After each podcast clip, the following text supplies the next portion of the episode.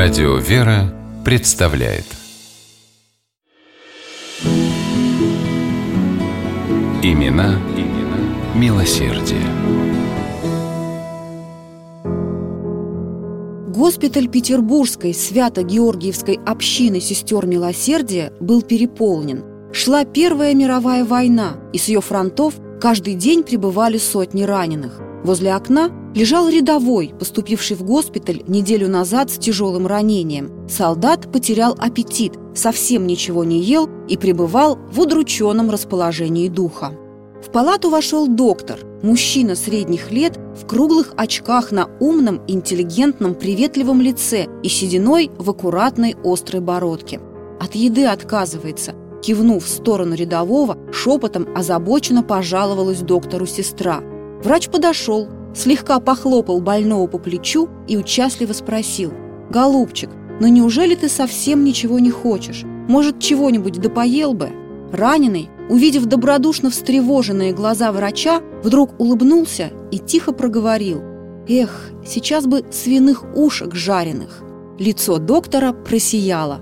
Он тут же дал денег на покупку продуктов, и всего через каких-нибудь полчаса блюдо было приготовлено и подано солдату. С этого момента рядовой стремительно пошел на поправку.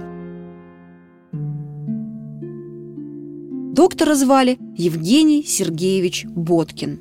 Представитель знаменитой врачебной династии, доктор медицинских наук, он считал любовь и неравнодушие к пациентам неотъемлемой частью лечения – своих студентов в военно-медицинской академии, Боткин призывал иметь открытое сердце и учиться тому, как стать полезным человеку. Сам Евгений Сергеевич с успехом постиг эту науку. Работу в академии он совмещал с должностью главного врача в Свято-Георгиевской общине и на этом посту отказался от жалования в пользу госпиталя, а работал при этом за троих – в русско-японскую войну добровольцем ушел на фронт, вытаскивая раненых с передовой. Во время Первой мировой в своем царско-сельском особняке Боткин разместил военный лазарет.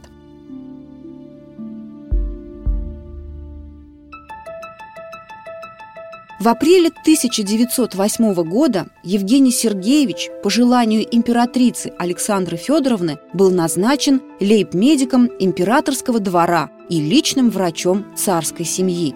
И императорская чета, и великие княжны, и цесаревич очень скоро всем сердцем к нему привязались. В феврале 1917 года в стране произошел государственный переворот. У власти стало временное правительство. Императора Николая II и его семью арестовали и собирались отправить в Сибирь.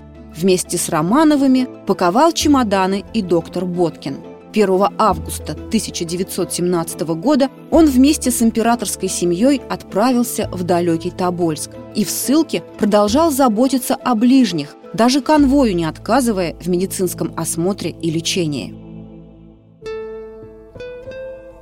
В октябре 17-го власть перешла к большевикам. Царскую семью перевезли в Екатеринбург. Боткину предложили уехать, но верный лейб-медик отказался оставить императора – Положение арестантов значительно ухудшилось. Поддерживает только молитва и горячее, безграничное упование на милость Божию, писал Боткин в те дни. В начале июля 1918 года доктора вызвали в штаб охраны арестованной царской семьи и неожиданно снова предложили покинуть императора. «Это последнее предупреждение», – равнодушно сказал человек в черном кожаном плаще. И Евгений Сергеевич понял, что дни царя, а вместе с ним и его самого, сочтены. Но даже перед лицом смерти он не захотел бросить Николая II и его семью. «Видите ли, я дал царю честное слово оставаться при нем до тех пор, пока он жив», ответил тогда Боткин, и слово свое сдержал. В июле 1918 в подвале Ипатьевского дома в Екатеринбурге доктор Боткин был расстрелян вместе с царской семьей. Выдающийся врач и скромный, добрый человек совершил подвиг истинного христианского милосердия. В 2016 году Русская Православная Церковь прославила Евгения Сергеевича Боткина в лике своих святых.